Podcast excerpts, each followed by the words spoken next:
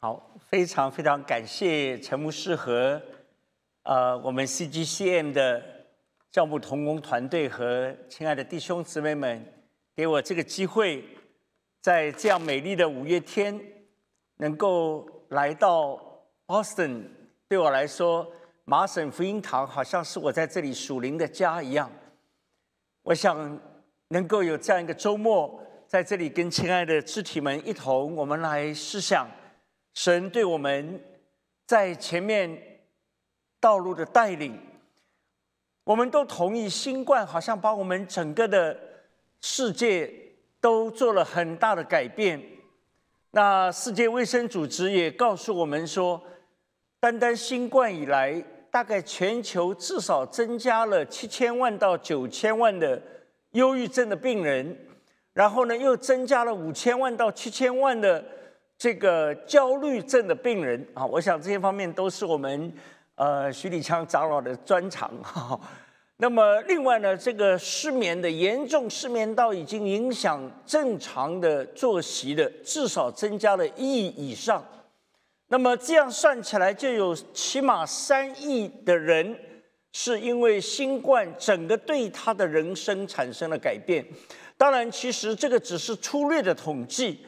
我想，对你我来说，我们非常能感受到，就在你我的身边，在你我所熟悉的人群当中，其实因为新冠所造成的影响，方方面面。好，当然对教会来讲，其实也同样受到冲击。这个，比如说在。人数的方面也会减少，那么许多人仍然今天虽然刚刚世界卫生组织宣布说新冠已经呃结束了哈，但是呢，我想这个只是一个理论上的概念。那么事实上还是大家在这样的一种阴影底下。那么另外一方面，其实我们也都非常清楚的知道下一波的疫情哈。照一些最顶尖的这些所谓的公共卫生的专家，他们的预测一定会来，而且时间不会太久。像这样的新冠影响全球的这种所谓的大流行，一定会再出现。那么下一波估计应该会对人类产生更大的影响。总而言之，我提这些就是，如果放眼看我们地上你我的生活里面。好像让我们真正能够，呃，觉得开心的，觉得有盼望的，觉得让我们充满活力的，好像这样的事情并不多。不但是战争的阴云，俄罗斯跟乌克兰打到现在仍然持续的在战火当中。那么在我们华人当中，我们也时常在讨论这样的一个话题，因为发现其实我们可能也面临类似的。不久的将来，可能也会有一些的战火等等。那么，当然对你我身处在北美的，我们更感受到，明年这个时候，大概就会为了大选的议题，大概就会继续的这个吵得不可开交。哈，当然这样的情形其实已经蔓延到现在。换句话说，整个世界你会发现在不断的撕裂。不断的张力，不断的冲突当中，所以在这样一个大背景下面，我相信神让我们今天慢慢的，好像不但是从疫情里面逐渐的走出来，其实神更要我们身为他的儿女，一方面我们清楚的了解到末世一定是这个情形，并不会让我们觉得 surprise 或者惊讶。因为这些事是必然会有的。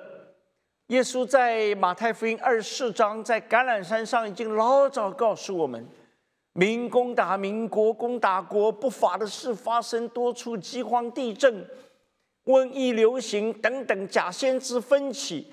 我想这些是耶稣老早告诉我们，所以对基督徒，第一，我们不会觉得惊讶；但是呢，一方面促使我们。来更警醒的预备等候主的再来，同时也不断的催逼我们、催促我们，就是在这个还在地上的日子，我们怎么样能够活得与这个世界不同？因为我们本来就被称为是这个世界不配有的人，意思就是这个世界其实跟我们基督徒的价值观、感觉、看法，实际上是南辕北辙的，好像我们是不属于这个世界一样。但是神却把你我这一般人放在这个世界，在这样一个张力当中的时候，啊，常常有人说：“哎呀，这个。”做牧师的、做传道的，你们很不容易啊！这个，我说，其实我们跟弟兄姊妹比较容易太多了，因为我们是在羊群当中，而弟兄姊妹是在狼群当中。哈，意思说我猜你们去，好像羊进入狼群一样。我想，真的，你很多时候会有这种感觉，当你面对这个世界，好像是在狼群里面一样，而且呢，这个世界是不讲爱、不讲情。我们都越来越清楚的感觉，常常是一个没有爱的世界，是一个非常冷酷的世界。啊，我就想到我在多年到美国以后，基本上就是除了中间去了，呃，德国有四年多，那么其他时间都是在加州的洛杉矶。那么洛杉矶跟 Boston 呢，一个在西，一个在东。但是呢，如果你呃熟悉这个美国职业篮球的，你就知道这两个城市其实像死敌一样哈。这个洛杉矶的湖人跟呃这个 Boston 的 Celtics 啊，就是互相看不对眼。那么这些纠纷、这些纷争呢，当然对商业上来说是一个大好的炒作的机会哈。刚好现在这个 NBA 要进入到这个已经在这个 Playoff 里面。那么就喜欢炒作哈，今年说不定这两个城市都有可能拿冠军啊，不晓得哪一个。然后呢，就炒来炒去啊，呃，所以我跟我的同工说我要去 Boston，哎呀，他们说小心被那边的球迷呃把你骂回来。当然开玩笑，我说我好像也没有迷到这个程度哈。这个世界你发现常常一些小小的事情会让人吵起来。甚至在一个屋檐下，在一个家庭当中也是如此。我们跟这个世界的不同在哪里呢？我想，就是这次我们培灵会的一个主题，是上帝要我们脱离地面的眼光，能够上升、上升、上升到一个高度。你看到的不再是你在地面平面上。你所想的，你所习惯的，或者我们的祖先一代一代传给我们的，不再是这样的一个眼光。确实，一个人的眼光不一样，你看问题的角度就不一样，而且你的角度不一样，你的心态、你的情绪、你的整个人生，其实会带来很大的影响。所以，上帝不断的要我们能够展翅上腾。过去我们不能，虽然人常常喜欢说我们是登高望远，啊，我们是能够百尺竿头，于是就往高处走，你才会一览众山小。但是我们地面上没有这个力量，我们可以在哲学、在理想、在主义、在课本、在各种的说教里面，想要找到这种提升自己的力量，但是事实已经证明。地面上找不到这个力量。一个简单的实验就是，没有一个人你可以抓着自己的头发，把你从地上提起来，哪怕提起一寸，你都办不到。意思就是靠我们人自己的努力，我们永远就是活在这个地上，我们的眼光永远就是看到我们自己的一亩三分地，我们永远就是所谓只能思念地上的事。但是感谢神，神如今给了我们上头来的力量，给了我们上头来的生命，给了我们上头来的眼光，所以我们可以看的不一样。那么，我想谈到这里，就是基督徒，我们都知道，我们信了主最大的一个恩典，就是神把他自己的生命，借着耶稣基督这个中保，让我们。得了他的生命，叫一切信他的不至灭亡，反得永生。这个永生有时候我们把它想象成好像永远不死，其实永远不死背后的意思是得了一个不一样的生命，因为过去我们地上的生命是一定会死，但是如今那个 eternal life，这个永生是指一个永远不再被死亡辖制的生命，这个生命只能是神自己的生命，所以我们救恩里面最大的蒙恩就是我们得到了这一个生命。那么，这个生命跟过去的我们地上的生命的不同在哪里呢？其实，我们从圣经就发现，神的生命就是在三个向度上面。啊，我们学物理的过去，我们都知道，所谓的一个方向，不但是有呃这个所谓一个呃一个方向，其实它是一个矢量，它还有一个箭头。换句话说，它到底往哪里去？这个是非常重要的。那么，神的生命，我们从他自己给我们的启发、给我们的启示里面已经知道了。神就借着一个当年加利利海边一个从来没有念过书的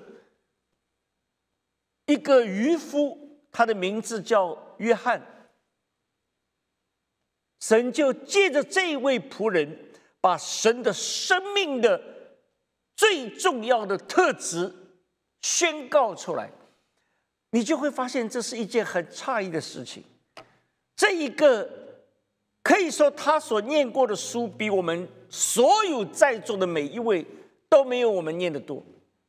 他几乎是从来没有进过学堂，只是在加利利这个小小的，其实那个虽然他们叫它海。但是如果你去过以色列，也知道这不是一个很大的一个，呃，这个面积大概有人说可能比杭州的西湖还要小一点哈，这个所谓的加利利湖啊。那么就在这样的一个小小的地方，它也不像现在的人可以是所谓走得很远呐，世界各处可以去看的，没有，他从来就在那个小片的水域里面打鱼为生的。若不是上帝亲自的启示，他怎么可能能够这样讲出来？那么他讲了上帝生命的三个方面，或者说上帝生命最重要的三个特质，是我们都很清楚的了解。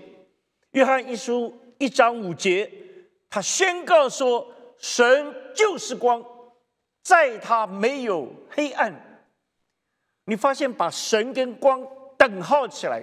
神就是光。那么，在约翰一书的四章十六节，他告诉我们说，神就是爱，又是把神跟爱等号起来。那么，在约翰福音的四章二十四节呢，是我们特别熟悉的，神是个灵。那么，这三个宣告，你发现都是直接等号。所以我们就知道，神圣经所启示的，我们所相信的这位神，他的生命就包含了这三个最重要的方面。这就是所谓神的生命，因为他后面直接用等号：神是光，神是灵，神是爱。那如果从这样来看，当你我说我们已经得了上帝的生命的时候，显然在我们生命里面应该很明显的看出这三个特质出来：爱、光和灵。而你发现，其实确确实实，我们说人生过去我们地上的生命。其实最大的问题在哪里？就在缺少这三个方面。谈到爱，我们都知道，最后人们不得不无奈的说：我们的爱都是自私的，我们的爱都是有条件的，我们的爱都是向着特定的对象。我们没有办法。虽然我们的呃中华民国的国父啊，这个孙中山就希望说博爱，那么这种天下为公。虽然是理想非常的丰满，但是好像现实也非常的骨感。意思就是，这些是人类向往的很好的理想，但是真正要落实起来，我们发现何等困难。我们生命里面就是没有办法能够真正让那个博爱体现出来。我们的爱是这样的窄，这样的小，这样的自私。那么光，我们就发现我们人有光吗？光代表着明亮，光代表着可以说某种程度好像没有黑暗，驱散黑暗。但是事实上，我们放眼看世界，或者我们低头看自己，我们发现我们的生命里面充满了各样的黑暗。我们不敢把我们的生命袒露出来，所谓摊在阳光底下。很多人说，如果真的有一天科技发展到这个程度，呃，拿个机器一照你内心想法、你思维，呃，那大概每个人都是所谓见光死，好，我们大概都活不成。那么，灵当一个无神论者宣称我们人不过是属于动物的一种，我们不过是一堆物质所构成的，那么显然我们自己就已经把灵否定了，而且我们自己也发现，我们活的实在就是活在肉体里面，活在物质里面，活在所谓的物欲里面。所以，显然我们的人生，因为过去没有上帝的生命。所以谈不上真正有这三个向度，以至于我们其实就被三座大山压在底下。哈，这三座大山呢，是我套用中国大陆以前非常熟悉的。我们从小被教导说呢，这不但是中国人民啊，这个全世界人民头上都有三座大山。那么，如果你跟我一样是大陆背景的，大概你就知道，呃，特别跟我年龄差不多的话。那么这哪三座大山呢？一座叫做帝国主义，没想到我们现在都在帝国主义的故乡哈。那么还有一座叫封建主义，哈，其实我们也猛查查，到底封建在哪里？什么？那么还有一座更让人这个百思不得其解，叫官僚资本主义。那时候虽然对这些名词其实背后到底什么意思也不太懂，反正总归就是美国，好，美国就是这三个的。最大的代表，那么现在我们是前赴后继啊，这个这个要到这个地方来看看，考察一下这三座大山哈，帝国主义、封建主义、官僚资本主义。那么这个叫做全球人民头上的三座大山。但是其实现在当然已经不再提，我相信八零后以后，大概很多人对这个口号根本都忘记了。我不晓得习大大本人有没有忘记，估计也忘记差不多了。那总而言之呢，真正倒是有三座大山，我相信各位都同意，这是全人类普遍性的。一个是叫做罪，圣经直截了当说，世人都犯了罪，也就是说，只要你是世界上的人，无一例外，你都在这座山的底下。那么第二呢，叫做苦。我们的祖先老早告诉我们：人生不如意事则十之八九，人有旦夕的祸福。我们在一生里面，我们非常同意旧约那个，呃，这个约瑟的爸爸雅各，他就说：“我的人生是又短又苦。”我心里想：短吗？他其实活得比我们现在任何，呃，这个吉尼斯纪录的都长。但是。他看自己的人生，他想到常常有丧子之痛，常常在人生里面，他过去这样的颠簸流离。从小为了抓跟他的哥哥发生了很多的冲突矛盾，以后呢，不得不逃离家乡，离乡背井。以后虽然投靠亲戚，但是在亲戚那里也受尽各种的苦。为了爱情奋不顾身，最后呢，也是在里面现在当中有非常多的痛苦。以后呢，终于所谓的可以回到他的老家，回到家乡。但是一路上，我们都知道这个雅各提心吊胆，不知道他的哥哥是不是还记仇，是不是将来有杀身之祸。那最后呢，终于熬到晚年，似乎好像一定一切已经岁月静好了。忽然间，这个儿子不见了。这个月色不见了。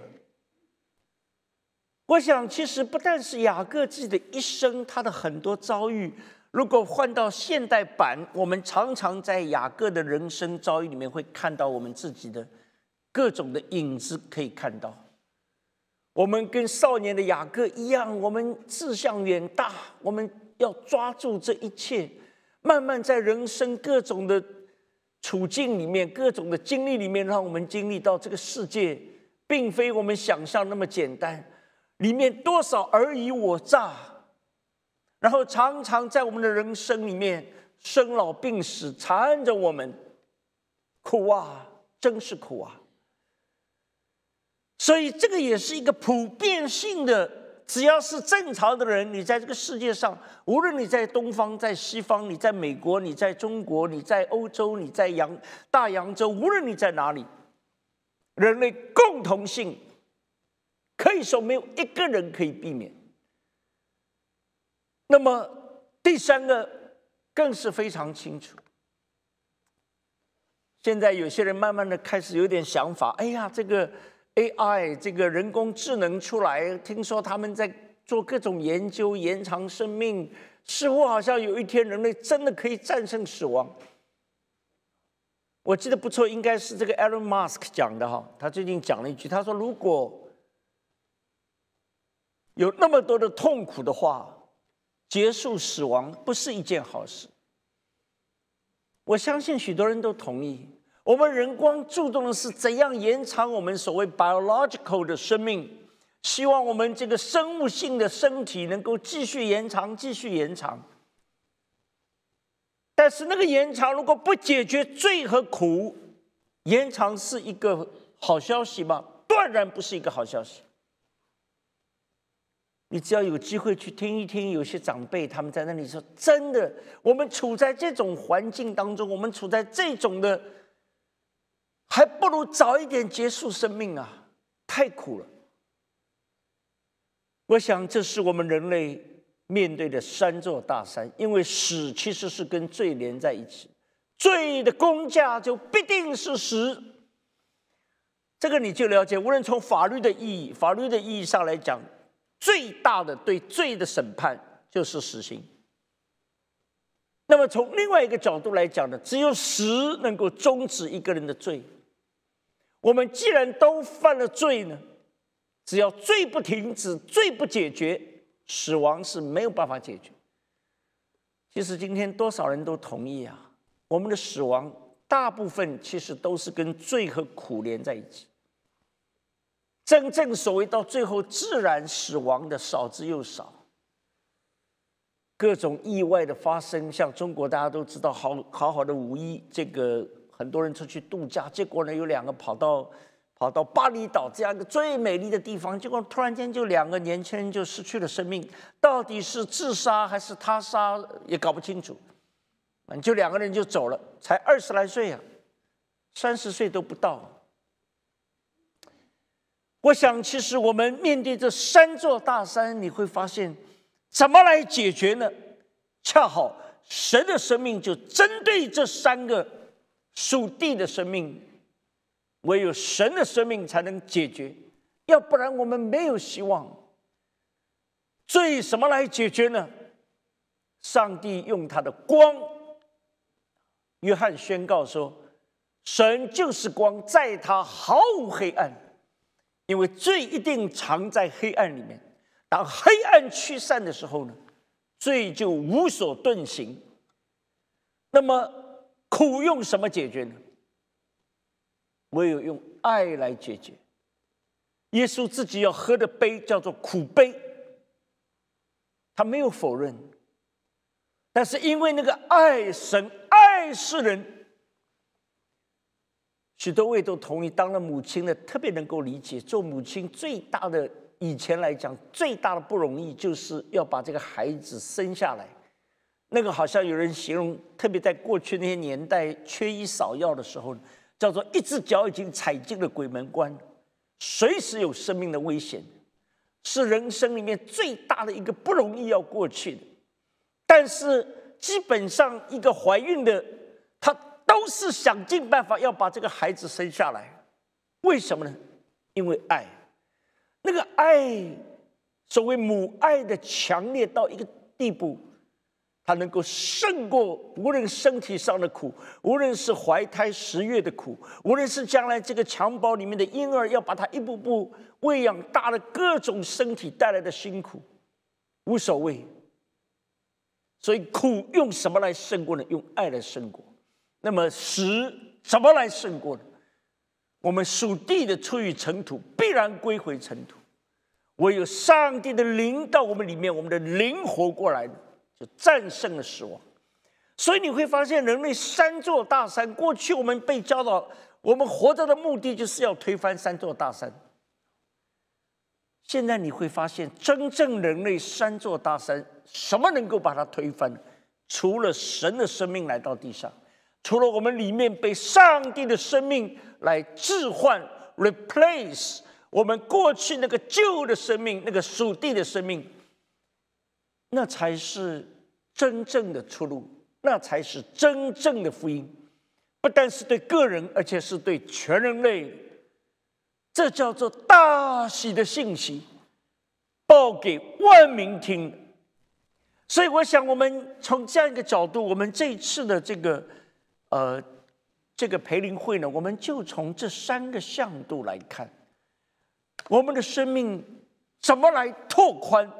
这个向度可以把它叫做宽度，生命的宽度，只有在爱里面，你才能越来越、越来越被拓宽。我们在路上来的时候，跟志雄长老也有些讨论，看到美国现在各种的撕裂、各种的纷争，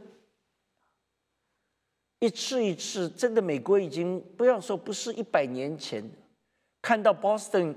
你你看到那些辉煌的建筑，很多其实都已经上百年，超过一百多年的历史。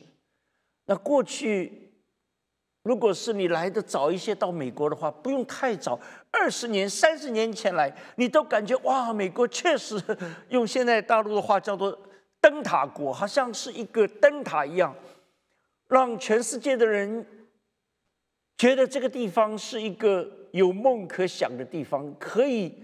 能够实现一定程度的公平正义的地方，但是现在你敢讲这句话吗？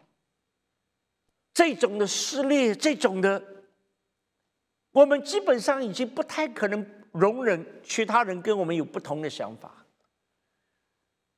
无论是那些政客也好，媒体也好，甚至于到了平民百姓的阶层里面。我们的生命越来越窄，越来越窄，越来越窄。什么能够让我们的生命拓宽？我们就想到耶稣说的。其实耶稣在马太福音那个登山宝训上，他所提出的很多要求，你发现一模一样，是在旧约那个十条诫命后面的六条。我们都知道，上帝颁布那个十诫，前面四条是人跟神的关系，后面六条是人跟人的关系。一定只有你跟神的关系对了，你后面才有可能实现人跟人之间真正和平的关系。但是耶稣把后面这六条升华，因为耶稣告诉我们。如果你单单考虑从法律的角度，杀人不对，奸淫不对，说作假见证不对，贪财不对，这些都是外表的。如果你的内心没有解决，你的内心的生命没有改变，其实你一不小心，随时你会暴露你的本相。就像很多人同意的，罪犯不过是被抓住了。后果的那些罪人，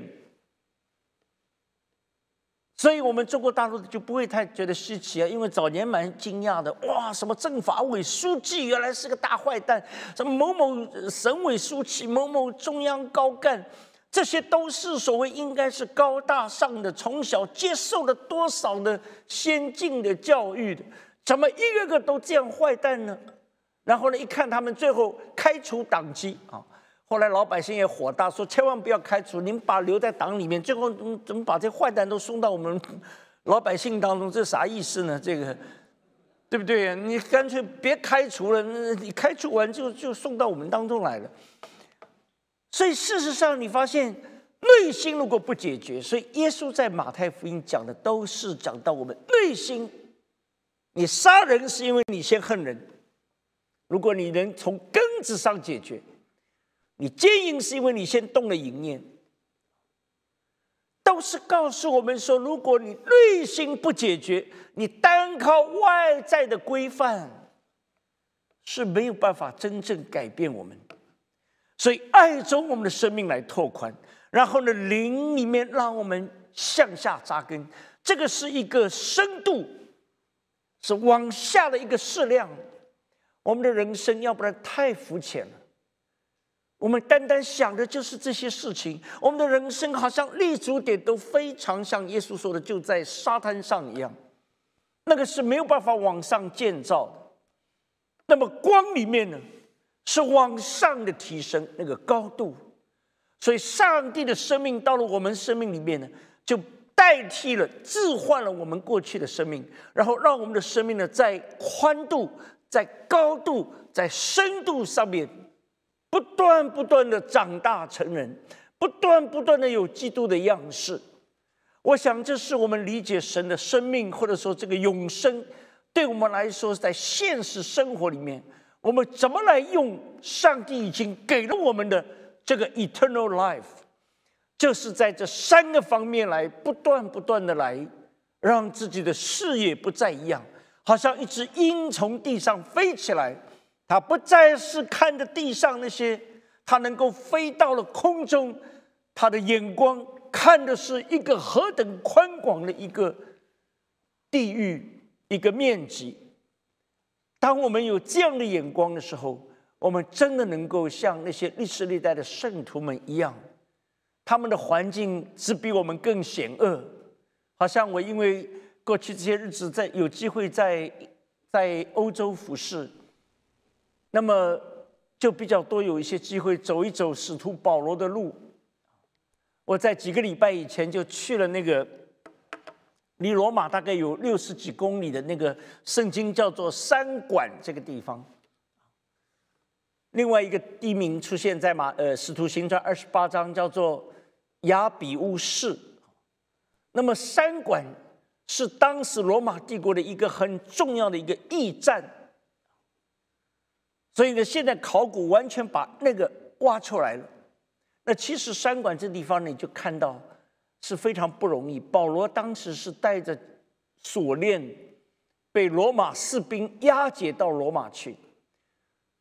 那么他从这个意大利的南部上来，经过了多少风浪的旅程？对保罗来说，他心里面非常感恩啊。因为他知道主耶稣对他说：“你要站在凯撒面前，来为我做见证。”所以保罗知道这是主给他的一个机会，他断不愿意放弃这个机会，他执意要去，一定要去。所以当他还没有到罗马的时候，罗马那些弟兄们听说保罗来了，他们就从罗马赶到了那个地方。我这次是从罗马。坐车下去其实也都不容易啊。那个那个地方是一个不大的地方，只是一个驿站而已。他们为了要赶到那边去，要去迎接保罗，要去迎接这一个囚犯，你就看到那个时候弟兄们之间那种相爱是到了一个何等深的程度。那么离他还有十五公里有个地方呢，就是《使徒行传》二十八章提到那个雅比乌市。雅比乌呢是。这个当时罗马帝国其实也是整个世界人类真正意义上建造成功的一条最大的一条大道。那么这条大道今天整个在意大利，你从罗马一直到最东边的港口呢，这条大道原本原原本本的都被挖出来重新建造，是非常壮观的。这条大道什么时候建呢？是在公元。公元前四百多年建，换句话说，这条大路呢，到现在已经两千四百多年。那么那个地方雅比乌呢，就是这条大道的名称，叫做雅比乌大道。那么旁边有一个集市，圣经呢把它叫做雅比乌市，哈，这个市其实就是现在 market 的意思，不是指它是一个 city 或者是一个 town，不是，它只是一个当时农民赶集的一个卖农产品的地方。那么这两个地方，三关跟亚比乌还差了十五公里。那么有些弟兄为了更早的希望遇到保罗呢，就。走过头了，他们就竟然就先跑到了亚比乌斯去。你就看到那些弟兄们为了要能够接待这位弟兄，心里面是何等的火热。弟兄相爱汉山河，他们要去迎接的不是一位君王，不是一位这个 NBA 的总冠军啊，不是一个网红，或者不是一个现在讲的明星，是一个带着锁链的囚犯。但是他们那个爱在里面发动，急不可待的要早一点跟保罗见面。所以我想，生命当神把他的生命给了我们，结果我们发现渐渐渐渐的，好像一只鹰慢慢从地上飞起来了。所以我想呢，今天我们特别从这个角度哈，就是爱里面我们怎么来拓宽我们的。生命，刚刚我们在那里念的这个经文里面反复提到爱，我觉得也蛮特别哈。五月份呢是这个中国大陆叫做红五月哈，呃，这个红五月呢当然是它有点革命色彩哈。这个因为五一嘛劳动节哈，啊，当然现在人都不劳动哈。明明该劳动的时候，都都不是去罢工啊！当然，中国罢工都不敢啊，到旅游啦，最后呢也闹出很多事哈。呃，有一对这个婆婆跟呃跟她的孙女，结果呢为了排个队，哎呀，这个跟人家吵的简直是最后呢这个那个扭曲的脸型就做成了表情包啊！这个就其实我想他们自己也蛮郁闷的，怎么突然间就变成这样？这个丑陋的形象就传遍中华大地，啊那但是五月你不可否认，一方面慢慢春暖花开，好，今天来到 Boston，万里无云，真是很特别哈。那这个下个礼拜就是我们的母亲节啊，那么母亲节当然是呃，据说是餐馆在这一天生意是最好的。那我们有的妈妈说：“哎，一年大概就就一个晚上可以不用做饭。”这不管儿女真心假意，这总是觉得不好意思。老妈，那就别做饭了啊，带你去餐馆吃个饭。那母亲节哈，那么再过几天，这年轻人就知道了。这个这个五二零啊，很特别，叫做呃网络情人节啊。这个五二零怎么会变成这样呢？因为这个词发音有点跟我爱你类似啊。我也是以前不知道，有一次收到一个结婚邀请卡，上面写着他们的结婚日期就是五月二十号，后面还加下午十三点十四分，我就觉得很奇怪。十三点以前在我们概念都是比较有点精神不太正常，叫十三点。进来十三点四十分，后来才知道，因为他们说你看多浪漫，连起来叫我爱你一生一世，哈，一生一世连起来就变一生一世，哈，所以呢，这个五月二十号呢是很多年轻人要结婚的，要要表白的，总而言之那一天是非常重要。换句话说，五月好像充满了浪漫的色彩，充满了我们常常讲的，应该是。呃，在这个所谓爱情的季节，但事实上，如果看一看这个世界，真的有人说，现在不是羡慕、嫉妒、恨，就是空虚、寂寞、冷，啊，这是大部分人的心态就是这样。爱已经非常非常的遥远。我们不单是把爱物质化，爱啊，连中国的。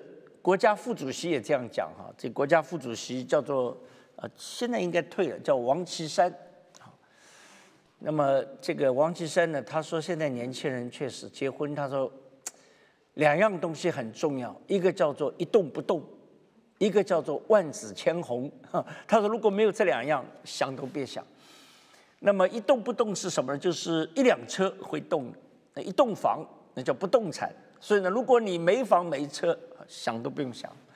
万紫千红呢，就是指花花绿绿的人民币。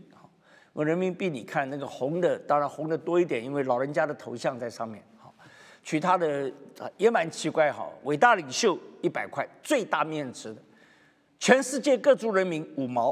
啊，这 有点不，本来是全世界人民应该是，哎，这这才五毛，印在五毛上面，各族人民啊，这。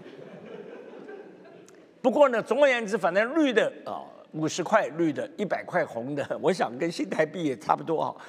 总而言之呢，这个这叫万紫千红哈。如果你有钱，你有房，你有车，大概可以啊。要不然想都别想。那么这个叫做爱情吗？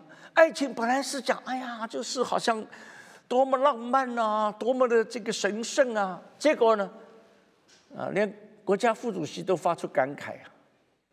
就是变成这样，那么这个是，其实现在这种事情很多哈。这个是二零一六年，那么这个叫吴谢宇这个年轻人哈，北大才子，他不但是北大考入北大，他之前哈就一直是家乡的状元第一名。不但如此，而且呢，他是一个众人眼中的乖乖牌。就是非常的知书达理，非常有礼貌，非常温和。结果没想到，把自己的妈妈给亲手杀了，不但杀了，而且呢，骗这个，因为其实他家境也蛮惨的啊。他父亲呃很早就过世了，过世以后呢，他父亲的单位就有一些的这个同事啊，就集资。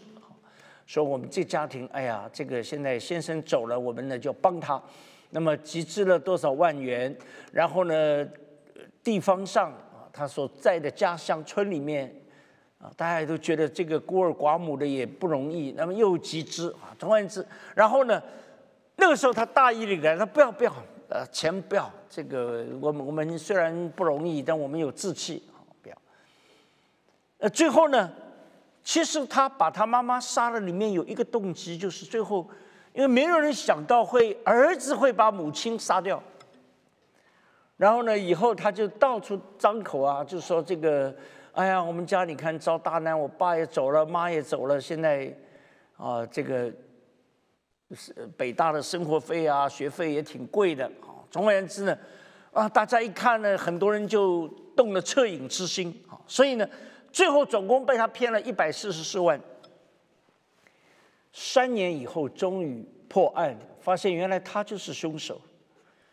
一方面，他到处对人讲：“哎呀，妈妈是我的最爱呀，这个我的这个全指望我妈了。”后来被抓以后，他他告诉说：“其实我心里最恨的就是我妈。”有时候你会发现，人怎么会这样呢？你上了中国最好的大学，你应该是一个知书达理的，你是这样众人眼中一个非常优秀的年轻人，怎么会这样？那么这种情形只是一个个案吗？好像并不是如此。我们人如果离了上帝，我们一副脸像天使，转过脸就像魔鬼。我们就是如此。所以我想，刚刚我们念的这个。约翰一书里面特别这个四章八节就告诉我们，神就是爱。首先让我们知道，上帝的生命，它等同于那个爱。我们爱，因为神仙爱我们。当我们说我们刚刚纪念了主为我们复活，我们想到主他离开荣耀的天家，来到这个罪人的世界。他被拆到我们当中来，就是要我们借着他得神的生命。这个过程是人很难能够理解的，为什么呢？好像大卫说的：“人算什么？上帝，你顾念他；世人算什么？你竟顾念他？神其实完全可以不顾我们，就像我们完全不要神一样。到现在还有多少人？”别的都可以谈，一谈到神，他脸都会扭曲，他简直就是咬牙切齿，就简直就觉得干嘛要一个上帝？但是上帝并没有这样想，他爱我们的心就在此显明了。神不能够止息他所发出的爱。神的这个生命的特质就是爱。所以我想，这个圣经反复的提，不是我们爱神，乃是神爱我们，差他的儿子来为我们的罪做了挽回祭。所以你发现，罪跟爱是对立。我们的罪用什么办法可以来稍微的 cover 一下呢？彼得说：“爱能遮掩许多的罪。”你注意，其实这个词不是指把罪包起来让人看不见。这个字原来的意思就是能够止住很多的罪。真正有了爱，很多罪不会发生。我们都知道，打仗为什么就是双方的恨越来越累积，积到一个程度，从口头谩骂到最后呢，就打起来，一定是这样。谈到枪支的问题也类似，双方都觉得有理由啊。那么现在我们如果不拿枪，那怎么办呢？那个坏人都有枪啊，我们好人没法自卫啊。其实你本质上看，如果把恨解决了，你要枪干嘛呢？我们人里面其实这个罪不仔细的话，我们人根本没有出路，到最后同归于尽。但是爱却能够来。把罪，我们这个罪人挽回到上帝的面前。所以十一节开始就提到说，当我们了解了神的爱的生命，那么我们怎么样能够活出这样的生命？而这种活出来的生命，它产生了何等大的影响？从来没有人见过神，但是我们如果彼此相爱。神他就住在我们里面，因为神就是爱嘛。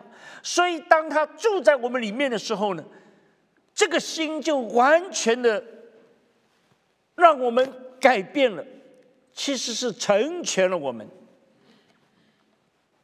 而且借着他的圣灵来提醒、来告诉我们，因为否则我们自己都会惊讶：哎，我们怎么会？当信主以后，我们怎么会慢慢慢慢看问题的眼光不太一样了呢？我们的角度会有所改变了呢？因为圣灵在我们里面不断不断的让我们知道，其实这就是你得的一个生命。是的，这个生命需要不断的成长，有一个过程，好像从一个呱呱落地的一个婴孩，慢慢慢慢的在长大成人。但是，只要是一个活的生命，它一定会长大。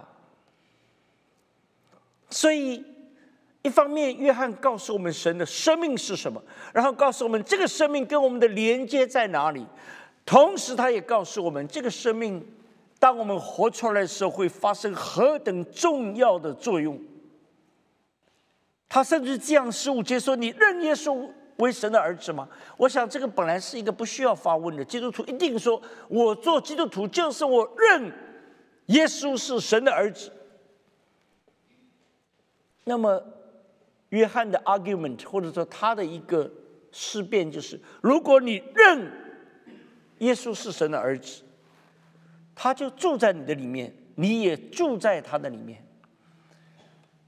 我们如果知道我们跟神有这样密切的关系，我们怎么还敢随便让自己心里的恨意来发动呢？我们一定想说，不行啊！神的生命就是爱，我住在爱的里面，爱也住在我的里面，我怎么可能还活在过去的我里面呢？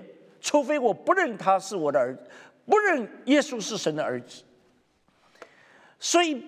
这段经文有时候你读起来会发现，他反反复复、反复，到底他要强调什么呢？他在这里不断不断的告诉我们，其实这个爱的生命是在我们里面来成全我们。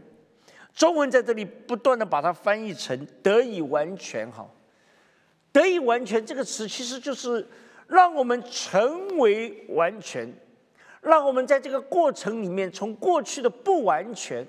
慢慢慢慢的 being perfect，在这样的一个成为完全的过程里面，而这个过程太重要了。约翰说，这跟将来的审判有关。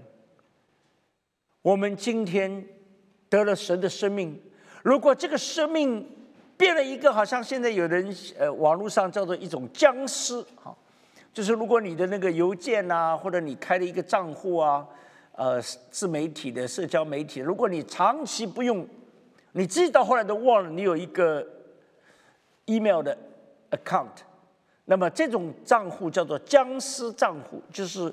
那有的人在银行存了一大笔钱，然后时间长他也忘，那这个户头也从来没有动，那么这个叫做僵尸账户。我发现有的时候，我们如果基督徒的生命完全忘了这回事的时候，我们这个生命其实就变了一个好像冻僵在那里了。约翰说：“我们有没有向完全的角度在成长？”是关乎到我们将来的审判的日子，在审判的时候，如果是胆战心惊，显然是我们自己都觉察到，我们没有真正让这个生命在不断的长大。爱里没有惧怕，爱既完全，就把惧怕除去了。据说这个这个经文还闹了个笑话哈，那有有一个有一个呢，这个两姐呃这个闺蜜啊。呃，他们关系很好。那么其中有一个呢，她要结婚了。那么她的闺蜜呢，就说：“哎呀，这个好姐妹要结婚了，这个就给她写一张那个贺卡。那洋洋洒洒写了很多祝贺，最后觉得自己基督徒也不要忘记，呃，这个用神的话鼓励他一下。那他其实本来想要写的就是这个约翰一书四章十八节，爱里没有惧怕，爱既完全就把惧怕除去了。”结果呢？这个，呃，他想到底，反正总而言之是约翰写的四章十八节，他也记住了，他就写成约翰福音四章十八节。那么后来他的好姐妹一看，脸色大变，因为上面那个约翰福音四章十八节说：“你以前有五个丈夫，现在有的也不是你的。”啊，吓都吓死，所以后来被提醒说，这个神的话要好好背下来，不但要背下来，连那个章节都不要随便记错哈。呃，虽然都是约翰写的，但是那个约翰四章十八跟约翰一书四章十八这差别很大。我们爱，因为神先爱我们。整个这段经文是使徒约翰一个很强的一个来论证，我想。上帝用约翰来论证，在呃这个教会历史里面呢，这三个大使徒啊，当然也不应该叫大使徒，就是这三位被神用的啊，一位彼得，一位约翰，一位保罗，分别教会历史认为他们三位，如果从他们宣讲的，或者说神借着他们启示的这三位最重要的强调的，约翰是被称为爱的使徒。是他强调爱讲的最多的。那么保罗被称为是信的使徒，因信称义等等，他讲信这一方面讲了很多。彼得被称为望的使徒，那个活泼的盼望，我们都记得彼得告诉我们的。所以呢，这三位使徒的特点好像很明显，因为讲信讲了很多，因为讲盼望讲了很多。但是为什么神让约翰讲了爱讲那么多呢？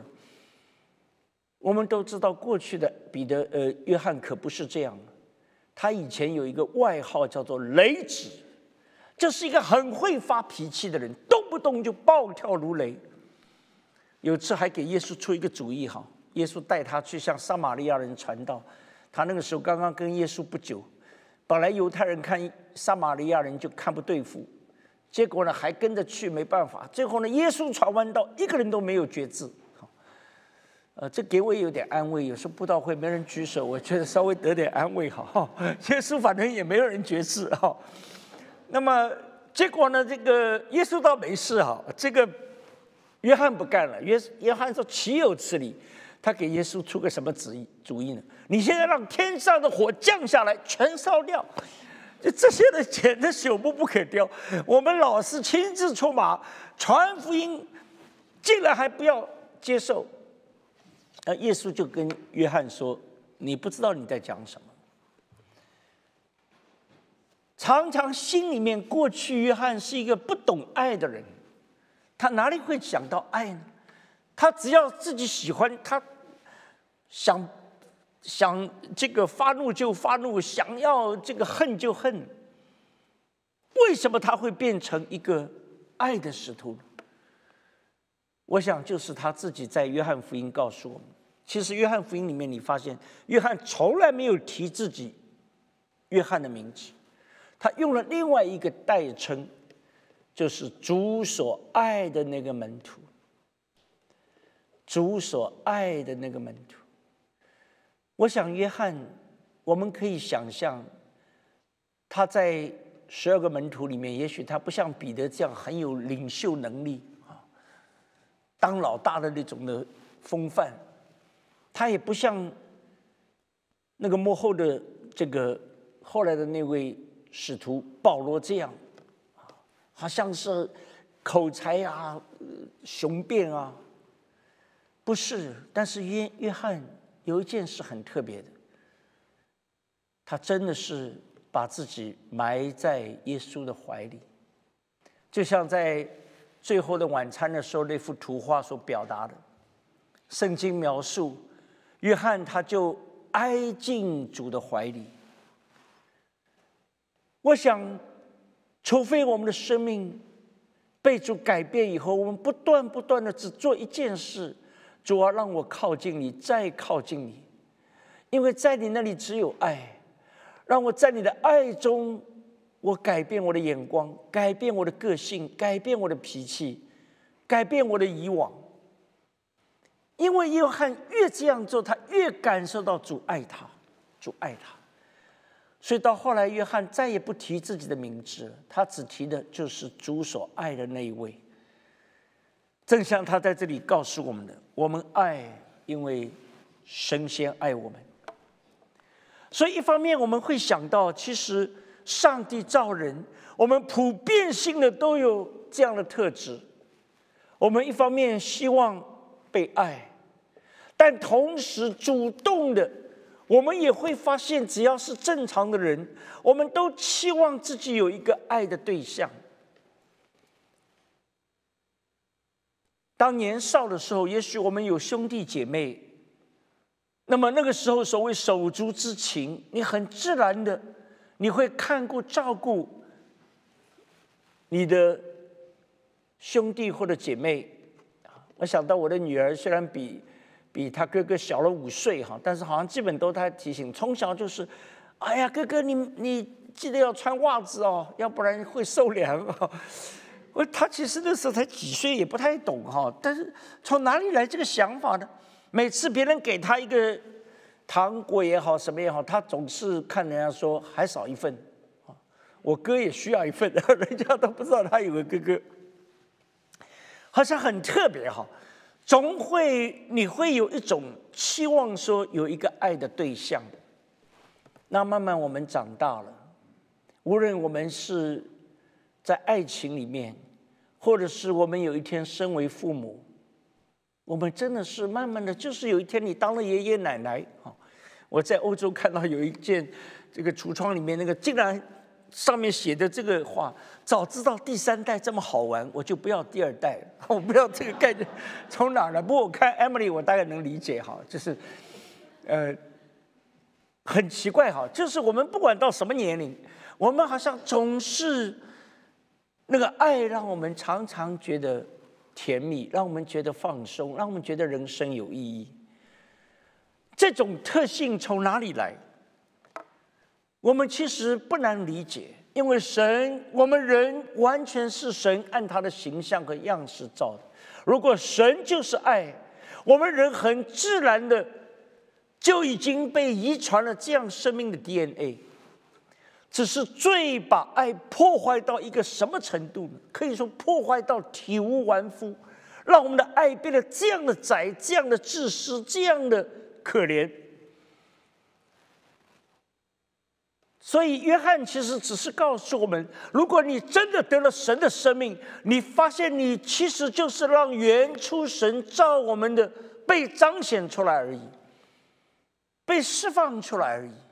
因为神原初造人是完全按他的形象和样式，带着他生命的特质的。所以，我们是会发现说，当我们会生发爱心，好像是比较个别性 （individual）。但是在一个群体里面，因为你的爱一定是需要一个群体，否则你爱谁呢？你爱一定需要有一个对象。有人常常说，你们基督教的信仰最奇怪啊，这个神到底是一位还是三位？又是独一神，又是三个位格，三位一体。其实你发现最简单的一个解释，神为什么基督教宣扬的是一个 Trinity 的神？因为他的爱是他的生命。那么当有了不同的位格的时候，这个位格英文叫做 person 啊。当上帝的三个位格的时候，你就知道爱就开始流动。父爱子，我们很清楚，在马太第四章就听见，这是我的爱子。我所喜悦的，马太福音十七章再次重复：“这是我的爱子，父爱子，耶稣爱天父，愿意完成天父的心意。圣灵这三个位格之间，爱在流淌，爱在流动。因为如果没有这样的一个 Trinity 的话，你怎么表达爱呢？”所以，我们人被造，不但我们有个体性，我们也有群体性。所谓的 community，community 本来给我们人提供什么？其实就提供了一个爱的实践、爱的流动的一个场所。无论这个 community 小到父母跟他的儿女，小到夫妻之间，小到手足之间，都是因为借着一个 community，借着起码是。两个以上，你的爱才表达出来。美国三十年代有一个蛮出名的这个大报的记者，那么他的那个时候因为是一个很著名的摄影记者，所以呢，就报社给他配备一套相当高级的照相机。那个年代这个照相机是非常昂贵的，那么他把这个照相机啊，这个这一包。这个视作他的这个生命一样，不是每个记者都有这么好的设备。结果有一次呢，他要去采访，坐的是一架货机啊。那个时候呢，不像现在这个，呃，他坐的那种其实是装货的，搭载了几个客人。结果呢，在空中就发生了乱流，那个飞机最后那个驾驶员就告诉他们说，第一件现在要做的，你们就是把。行李全部从飞机后面，他那个货机是后面那个尾巴那边可以打开，把行李全扔出去，要不然呢，这个稍微看看能不能减轻一点这个飞机的重量，尽量把它控制住。结果呢，别人都赶快扔啊，他呢就是把反衣服啊，反正其他行李都扔了，就留着那个那个摄像机。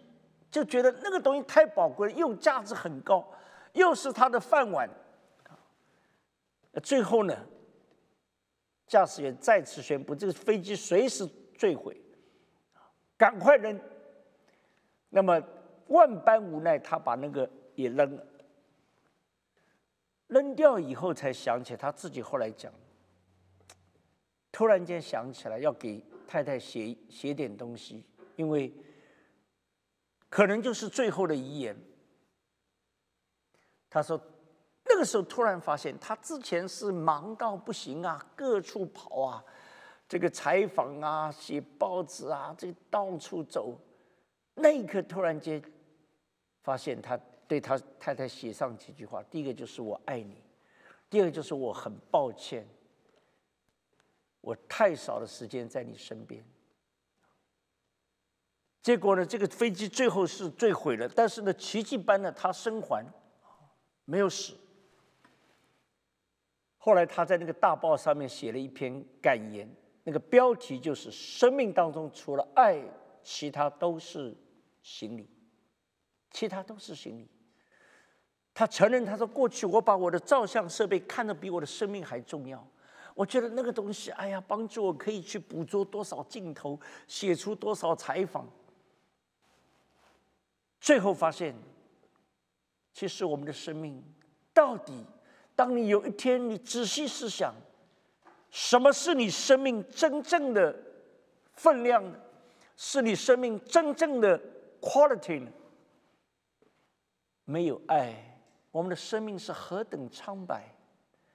今天的人恰好倒过来，当他们觉得有健康的时候，有鲜活生命的时候，想的就是怎么样游山玩水呀，想的就是怎么样满足自己呀。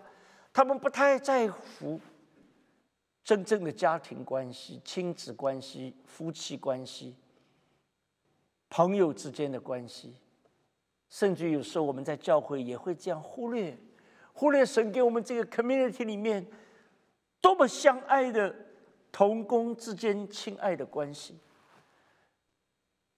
我想，其实很多时候，好像约翰被上帝改变改变，他告诉我们说，其实能够相爱是的不容易，但是这是从神而来，由神而生，而且是认识神。你越认识神，好像。约翰他越挨进主的怀里，他就越感受到主对他的爱。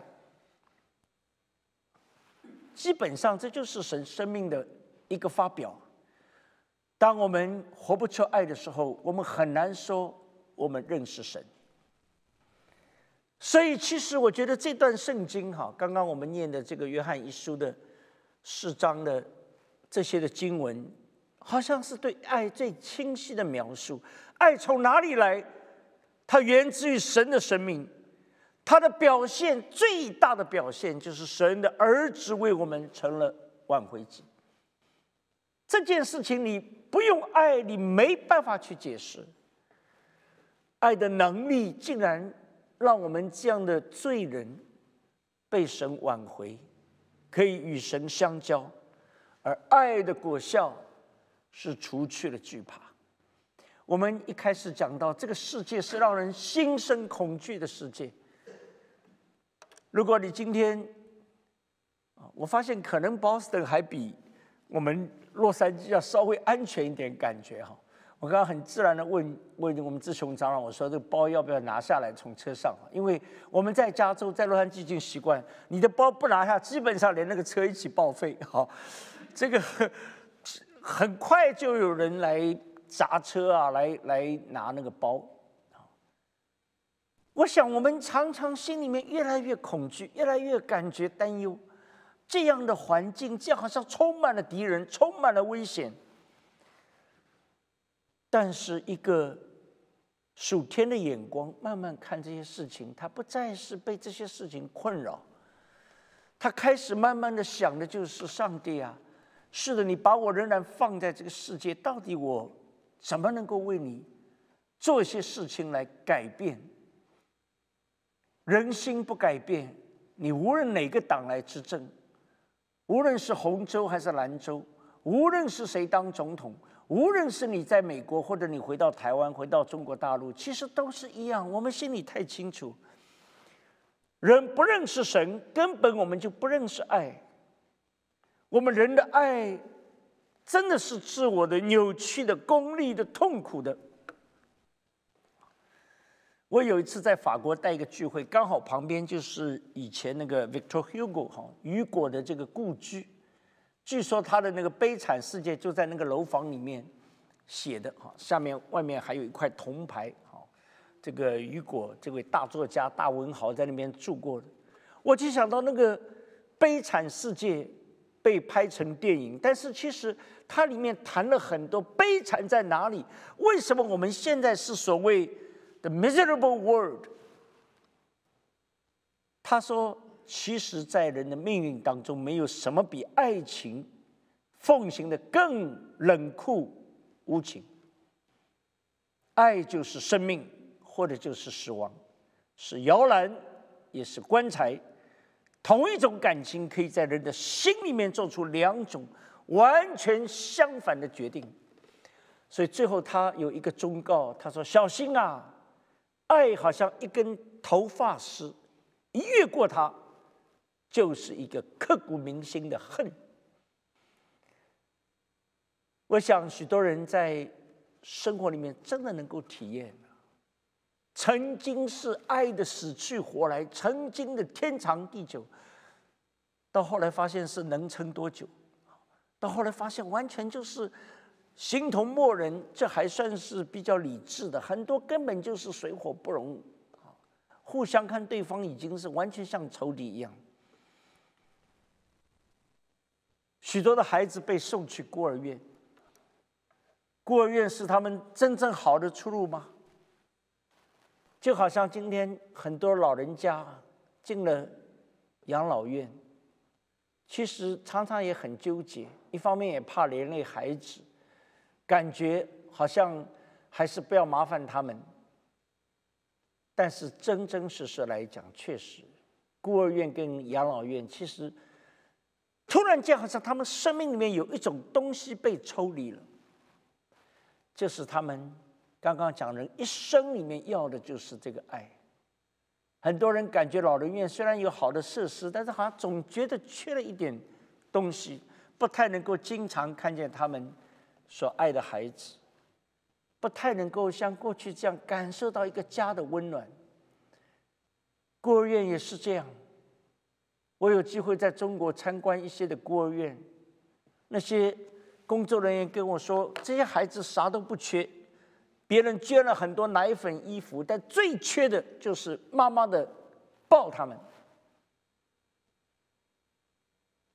有妈的孩子是个宝。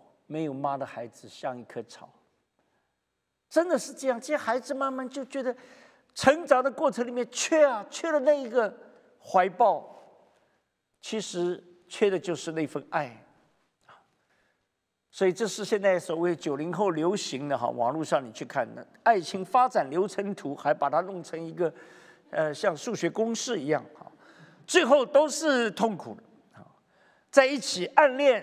啊，最后呢没有结果，痛苦；表白了失败又是痛苦，成功了最后恋爱，但是争吵分手痛苦，平静日久无趣，移情别恋痛苦，总算好不容易熬到结婚了，将就着过痛苦，啊，最后离婚进入泥潭痛苦，啊，所以最后这个结论就我再也不相信爱情，痛苦啊，痛苦啊，所以呃最近真的呃我们跟一些的。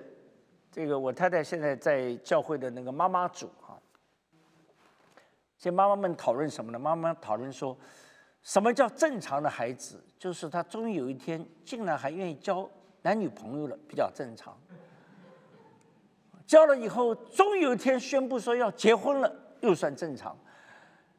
那么结婚以后过一下，终于说，哎，我们想要。有个孩子了，这个叫正常，就太稀罕了。现在很多孩子根本就也不想结婚，不管反正就不结婚。我说终于结婚了，他也根本不在意爸妈哎呀帮他建议啊什么，根本不要听啊。这他能够宣布，能够告诉你宣布一下结论已经不错了。突然告诉妈，我两个礼拜以后结婚了啊！你要结婚了，跟谁结婚了？啊，然后呢，这个。基本上，这个世界到后来你发现就是这样，为什么呢？本质上，现在你也可以说越来越现实了。本质上，他们就根本就觉得什么叫爱？这个世界还有爱吗？我想呢，最后这个经文很清楚、反复的提醒我们：上帝把他的儿子差来，神的爱在此显明了，是爱。做成了这么大的功效，竟然是做了挽回剂，把我们挽回到神的面前。爱是我们可以来经历的，神原初照在我们里面，好像那个爱又活过来了，在神的生命里面，我们又活过来。所以，其实要得到这个爱，我觉得刚刚的经文已经把三个 C。告诉我们，第一个就是我们再次认耶稣为神的儿子。虽然也许你我在决志的时候，我们已经答应了、同意了、决定了，这个是叫做 confess。但是也许这是一个持续不断的过程。我们每天在神面前 confess，我们承认、相信耶稣是神的儿子。我们住在他里面，他住在神里面，我们也住在神里面。第二个是刚刚提到的，神借着他的灵来 confirm，来确认这个事实。我们住在神里面，我们不受魔鬼的欺骗。他常常欺骗我们说没有啦，也许神离开你了，也许你这样哦，神不要你了。我们不受这样的欺骗。圣灵亲自在印证。那么第三个就是不断的来与神的生命有一个连接，connect，住在它里面，好像约翰，他不断的 be closer and closer，他三年的时间并不长啊，但是约翰只做一件事，就是挨进主的怀，挨进主的怀。竟然一个雷子被改变成为一个爱的使徒啊！我想我记得好像这个见证跟大家提过，这对夫妻我在德州遇到的时候，他们两个根本已经都找了律师要离婚，结婚才五年，但是那次在布道会的时候，他们两位决志信主了。决志信主以后，当然也不是一夜就变了，他们还是有争吵，一争吵就打电话来给我跟我的妻子。两个人互相告状，太太说：“这个丈夫大事小事都不管。”那个丈夫呢说：“太太精神有问题。”被他讲的真的，我们都想要介绍徐立强长老给他们了。这个硬说这个说说这个太太是这个神经病啊。后来才知道，其实他太太是有一点习惯哈，就是没有安全感。门窗啊，关了一遍又一遍。这个检查，照他先生讲，有一次都到飞机场了，要上飞机了。太太说家里面煤气上面还煮着开水。哎呦，这个最后呢没办法，风风火火赶回家，结果啥都没有，根本没煮开水。那当然飞机也飞掉了啊！这两个人又大吵一架。但是真的，他们信主以后半年，真的被改变了。有一次打电话来，那个太太说：“哎呀，詹姆斯，感谢神，我弟兄终于开窍了。以前什么生日啊，什么我觉得重要的日子他都忘掉，最近竟然安排一次庆祝我们的 anniversary。哎呦，他说我心花怒放。不但如此，而且呢，还安排一次火车旅行。哎呀，他说。”他知道我，其实我曾经提过，我到美国很遗憾，从来没坐过火车，很想坐一次火车体验一下。他自己不声不响安排一次火车旅行，我太高兴了。结果那天跟着他上了火车，火车一动没多久，我跟他说：“先生，抱歉，下站我们的下去。”我记得昨天烫完衬衣，熨斗没拔，插墙上了。这一个晚上下来，我们这趟旅行回来，房子肯定没了，这这得烧起来啊！他说我话没讲完，我弟兄把熨斗从行李拿出来了。老婆啊，熨斗在这里哈，你放心吧。而且，他说那太太说，我当时也傻了。我说你你这傻瓜怎么带个熨斗？他说因为刚刚什么都查了，最后你在车库在那个车里面等我，我我到二楼看一下，哎，看到那熨斗，其实你是拔了。我一想来不及跟你确认了，我来不及，我卷一卷就塞行李了。刚刚忘告诉你了，这个还好带上了这个。哎呀，他太太真的特别感动。那个弟兄后来告诉我们说，其实。他说：“我信了主以后，我也一直跟神祷告。之前的祷告就是埋怨上帝啊，为什么我的妻子会变成这样？结果呢，有一天他说祷告的时候，就神就突然提醒他：你妻子的问题就是你的问题。我的眼中，你们两个是一个人。为什么你把他的问题看作你的问题？”他说：“我就跟上帝说，上帝啊，其实我也知道，我了解我的妻子也不是一天两天。但是现在我好像对她最缺的就是没有爱。我也承认以前有爱的时候，我什么都可以包容；没有爱，圣灵就提醒他：为什么不向我求这份爱呢？他说：“突然间被提醒，他说真的，我以前祷告从来没有跟上帝祷告说，上帝，你把爱给我。我的祷告都是报告自己的优点，控告对方的缺点，通通都这样。”他说那天呢，他说我认认真真跟神祷告，上帝啊，求你把十字架的爱给我，要不然我们的婚姻走不下去。他说那天真的奇妙。祷告到后来，就感觉十字架活化在我的面前。我想到这位主无条件接纳我这个罪人，而且他更妙。那天我突然间里面又回到以前谈恋爱那个感觉，我突然就感觉我自己为什么会有这么大改变？其实我妻子的问题真的是因为我从来不太管家，我越不顾家呢，他就越没有安全感。他说：“我突然觉得我很对不起他。那天他是站起来，第一次很诚恳的跟他太太道歉。他妻子那天电话里说：‘我终于找到一个可以依靠的肩膀。’后来这对夫妻做出一个让我们很惊讶的举动，他们竟然把房子卖了，工作辞了，回到中国去。”他们在中国可不是到大企业、大公司，他们在一个三四线的那个小县城里头。我就问他们：为什么你们做这个决定？你们在美国已经很多年，两个都拿了很高的学位，有很好的工作。他们说：我们想来想去，我们想到我们的家族里面，我们的好朋友里面，我们的许多同学里面，很多的婚姻都跟我们的过去一样。我们回去只有一个目的。活在他们当中，告诉他们，有一份爱从天而来，让我们可以活得幸福，活得真实，活得不再是在痛苦里面。感谢主，爱里面的生命能够被拓宽，你我的生命一定能够被拓宽。愿上帝施恩祝福我们，使用我们每一位。剩下的日子不会太多，主耶稣要回来了，或者对我们来说，我们不知道哪一天。前不久，我的一位弟兄，我们认识了将近三十年，五十出头。刚刚几天前，我们一起吃饭了。